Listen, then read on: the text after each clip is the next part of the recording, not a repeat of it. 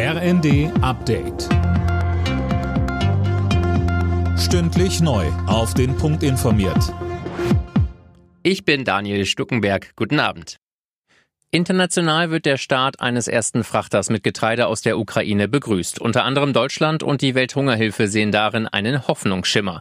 Das Schiff mit 26.000 Tonnen Mais wird morgen zunächst in Istanbul erwartet. Fabian Hoffmann mit den Details. Der ukrainische Außenminister zeigte sich erleichtert. Auch in Russland sprach man von einer positiven Nachricht. Gleichzeitig ist das Ganze jetzt ein Praxistest, wie verlässlich das Abkommen für sichere Korridore in Sachen Getreidelieferungen ist, das Kiew und Moskau geschlossen haben.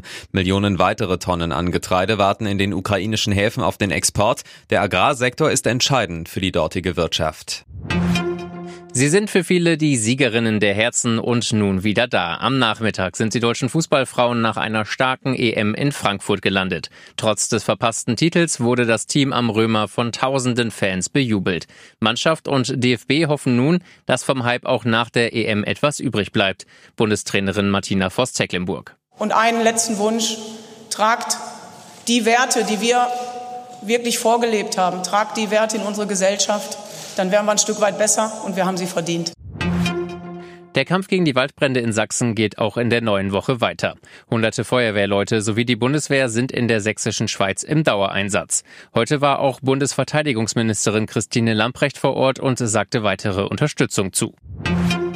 Es wird wieder mehr Bier getrunken. Die Brauereien haben zwischen Januar und Juni rund 3,6 Milliarden Liter in Deutschland verkauft, 6,4 Prozent mehr als im Vorjahreszeitraum, so das Statistische Bundesamt.